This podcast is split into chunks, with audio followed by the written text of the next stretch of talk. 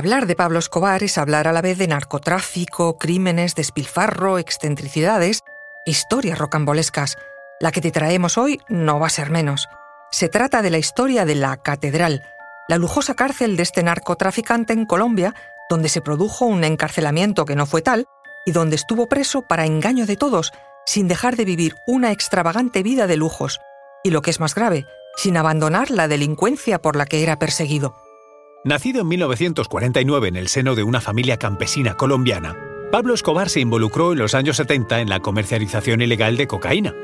Fundó el Cártel de Medellín, con el que monopolizó el 80% de la producción mundial de coca, un imperio delictivo cuya fortuna lo llevaría a la lista Forbes de los más ricos del mundo durante siete años. Una biografía con un lógico final temprano y violento a los 44 años de edad.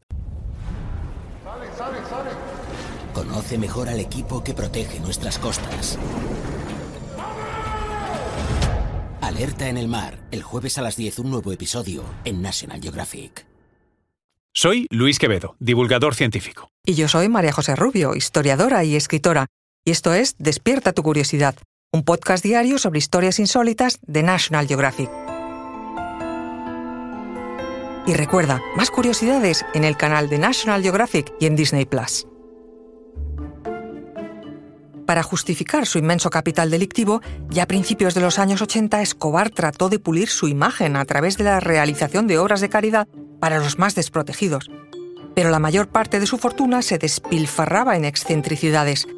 Tuvo una colección de más de 40 coches deportivos, varias mansiones en Colombia, México y Miami, y una propiedad conocida como la Hacienda Nápoles, donde fundó un zoológico con miles de animales traídos ilegalmente de África. Tuvo incluso una flota de 30 aviones propios y, por supuesto, un ejército privado. Una muestra de sus excesos es que en una ocasión, huido con su familia y algunos acompañantes a un escondite donde hacía frío, prendió una fogata en la que quemó fajos de hasta 2 millones de dólares simplemente para calentarse. Pablo Escobar llegó a probar suerte en política. En 1982 ocupó un escaño como representante en la Cámara del Congreso Nacional de Colombia. Pero fue una aventura breve, pues en 1983 empezó a ser públicamente acusado como el narcotraficante que dominaba la economía colombiana.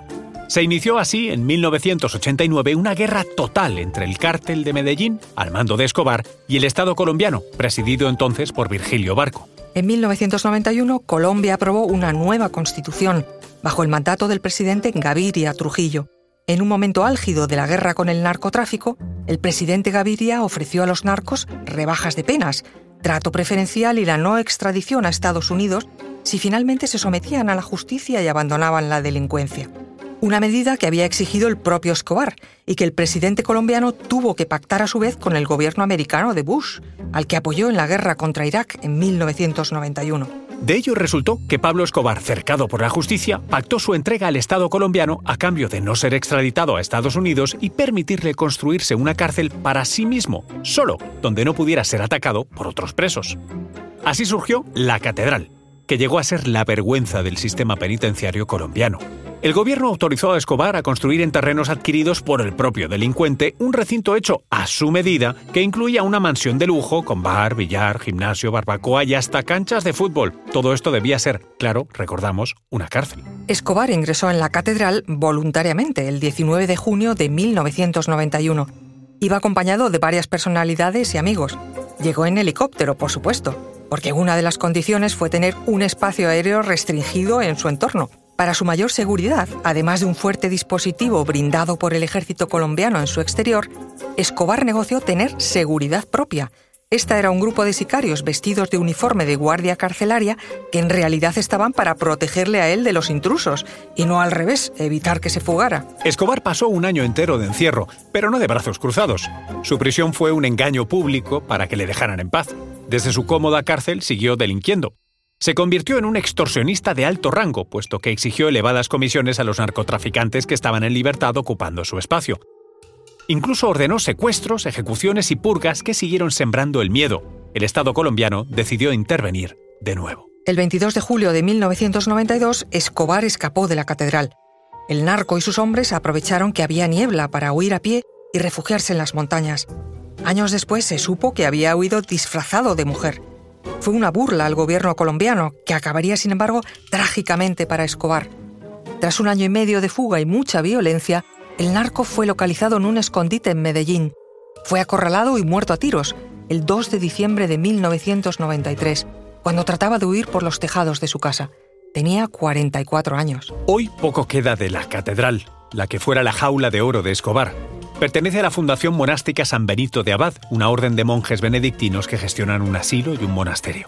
Las vueltas de la vida, la cárcel que fue refugio lujoso de un narco al que achacaran más de 5.000 muertes, hoy acoge a monjes y ancianos sin recursos.